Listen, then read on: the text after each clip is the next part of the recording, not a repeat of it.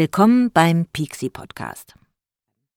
Es gibt erwachsene Schriftsteller, die Geschichten für Erwachsene schreiben. Es gibt auch erwachsene Schriftsteller, die Geschichten für Kinder schreiben.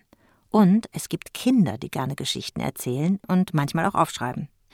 Also, was passiert, wenn man die Geschichten solcher Kinder genauso ernst nimmt wie die Geschichten von erwachsenen Schriftstellern?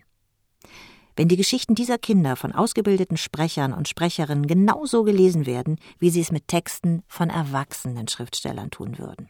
Das probiert der Pixie Podcast.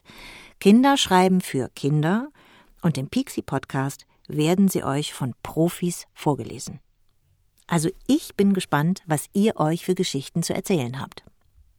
Ich bin Astrid Kors. Ich bin Schauspielerin und Sprecherin seit ganz vielen Jahren und ich habe auch schon ganz viele Geschichten zum Beispiel für den Ohrenbär gelesen. Manche von euch kennen ihn vielleicht. Wer nicht, der Ohrenbär hat auch einen ganz tollen Podcast. Da solltet ihr unbedingt mal reinhören.